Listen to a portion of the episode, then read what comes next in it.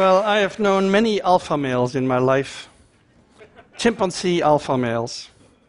And I'm going to talk about what an alpha male is, and, uh, uh, because I think we can learn a lot from our close relatives uh, where we have alpha males. And, and, as an example, I want to give you Amos, a male that I knew, who was a, a young male, and he was alpha male, was very popular, but he got sick and uh, he lost his position because, you know, chimpanzee males, they can spot from a mile away if you're weak. And they went for him, and he lost his position. And then he got sicker and sicker until at some point um, we had to isolate him. The, the, the, group lived on a grassy island, and we had to isolate him in a cage. But we cracked open the cage so that the rest of the chimps still had access to him. And what happened was most touching. Other chimps would bring food to him they would uh, bring wood wool to him, which is the thing that they used to sleep in, build nests out of. And the females would put uh, the wood wool behind his back. He was leaning heavily against the wall. And the way we do with pillows um, to patients in a hospital, they were putting that stuff behind his back. And I thought, this is the way to go for an alpha male. This, he was loved and respected, and everyone was taking care of him. And this is not always how it goes, because some males don't end so well when they lose their position. So Amos was an example of a male who was um, liked as a leader. And, and I think the term alpha male, if you look it up on the internet, you will find all these business books that tell you how to be an alpha male. And what they mean is how to beat up others and beat them over the head and let them know that you're a boss and, and don't mess with me and so on. And, and basically, an alpha male for them is a bully.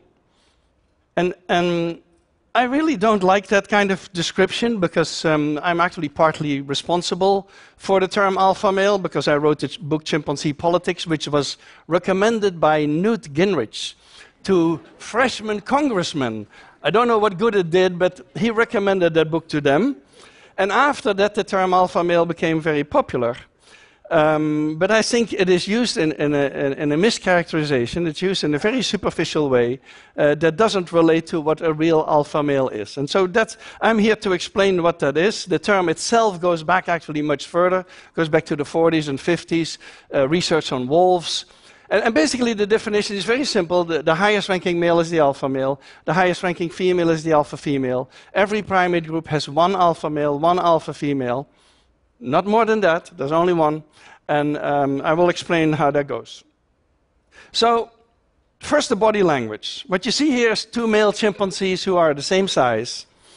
But one is walking upright, has his hair up, has a big rock in his hand, and he's the alpha male. The other male is pant grunting to him, is being su submissive to him, and bowing for him. And that is a sort of ritual they need to go through many times a day in order to have a stable relationship. Um, I'll show you a, a, a, video from the field. What you will see here is a female pant grunting to an alpha male, and you will see how that goes. The male is approaching. She grunts at him. He has all his hair up, and he displays. I'm actually standing far too close. Uh, a chimpanzee is far stronger than I am, and, and I, I'm, this was not very prudent, this particular video. So, uh, what you saw him do is he was, he was lifting himself up and standing on two legs and putting his arms out. That's called the bipedal swagger. It's a very common posture in high ranking males, and it's very recognizable because humans do this kind of stuff. humans do this all the time. And what I really like about this particular picture is the two old guys to the side. This is very chimpanzee. In chimpanzees, we have usually old males who are over the hill, who cannot be alpha male themselves anymore, but they start playing games and forming coalitions and behind the backs of others, and they become extremely influential. And you may actually have old males who are more influential than the alpha male himself. Just as an example, the three males that I used to work with most uh, at, at the Dutch Zoo long ago, that where I worked, the, the middle male here is a 17 year old alpha male.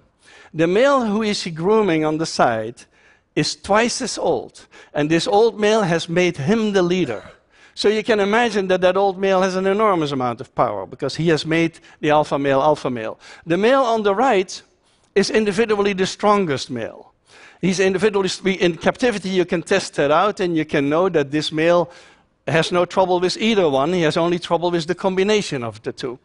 And so the coalition formation that goes on in chimpanzee society makes it much more complex than you think. It, it means, for example, that the smallest male in a group can be the alpha male.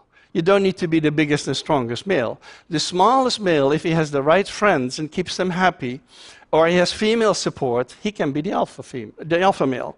So, so the coalition system makes everything complex. And I'm always waiting here in the US for the primaries, the end of the primaries, because that's a moment where you need to demonstrate unity. Now, let me first show you how the unity is shown in chimpanzees. What you see here is two males on the left who are standing together. You also see the big canine teeth that they have. And they're standing together and they demonstrate to the rest of the group we are together. We are a unit. The, the, males on the right are walking together in synchrony. That's another way of demonstrating that you are together. And so, demonstrating unity is extremely important in a coalition system. And as I said, in the primaries, always I'm waiting for that moment because then you have two members of the same party who have been fighting with each other, and they need to come together at some, some moment. And, and it get, leads to very awkward situations. People who don't like each other need to embrace each other and stand together. Uh, and, and that's absolutely essential for the unity of the party. And if you don't do that, the party may fall apart. And so, if it doesn't go well, like in this particular case, um, then the party is in deep doo doo because um, they have not demonstrated unity. So that's a very important part of the coalition system, and that's something that we share between humans and chimpanzees.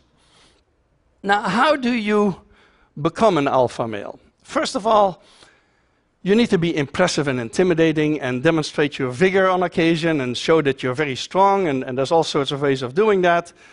But other things that you need to do is you need to be generous. So, for example, males who go on a campaign to dethrone the leader, which made them to take two or three months, where they're testing all the coalitions in the group, they also become extremely generous. They share food very easily with everyone. Or they start to tickle the babies of the females. They're normally male chimpanzees not particularly interested in infants, but uh, when they're campaigning like that, they get very interested in infants and they tickle them and they, they try to curry favor with the females. So in, in humans, of course, I'm always intrigued by these men who are candidates and hold babies up like this. This is not particularly something that babies like. But, but since it is a signal to the rest of the world, they need to hold them in the air.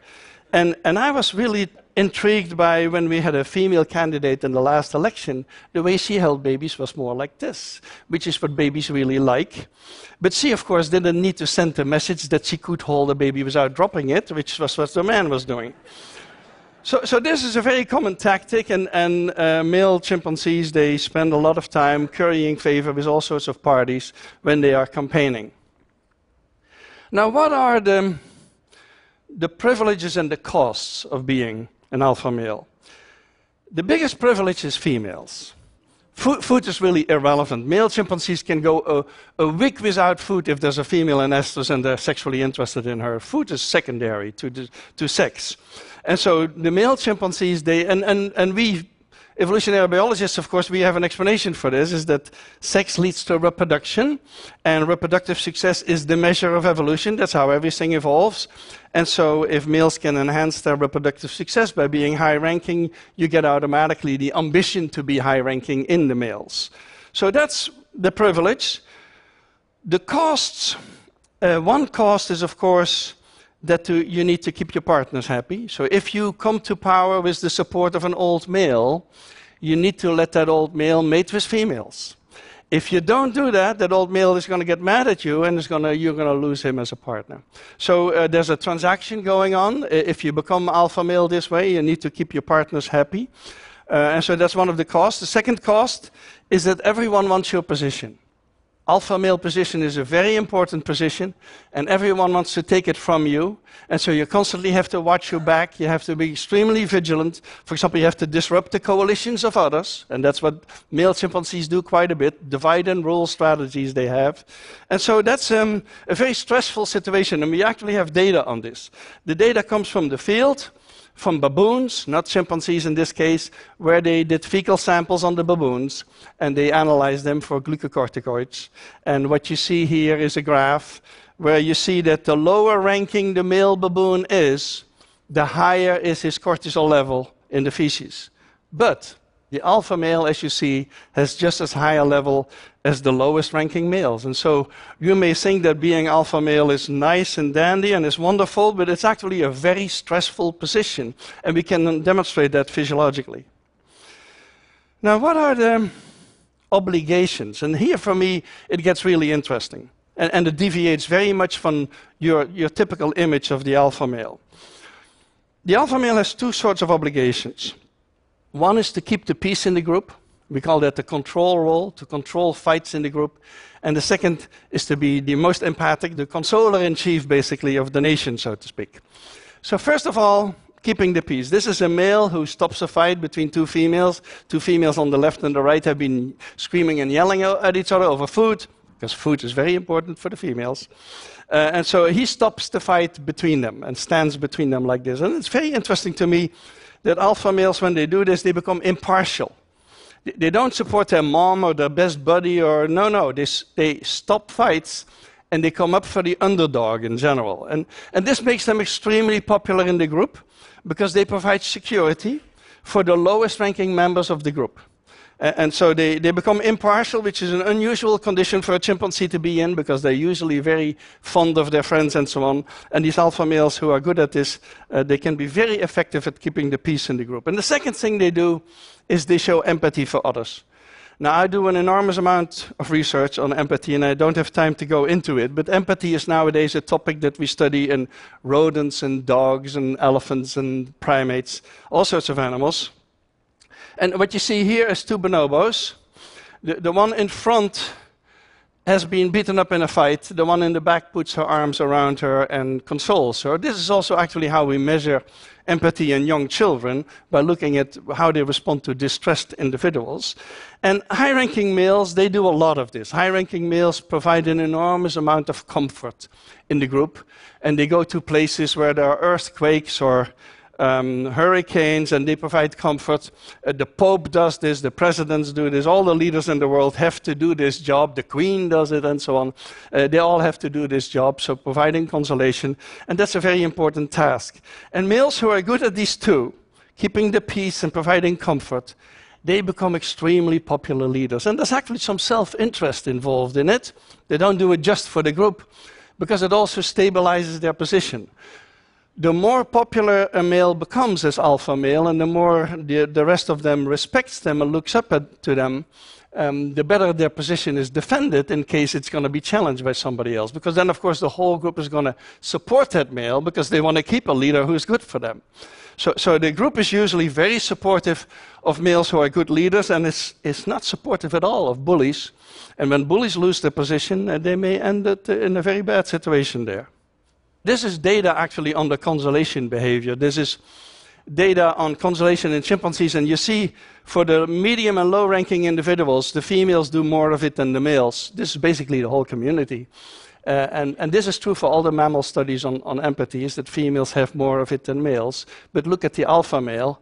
The alpha male does far more than anybody else. And so that's the data on um, alpha males being the consoler in chief, basically. The last thing I want to say is something about alpha females.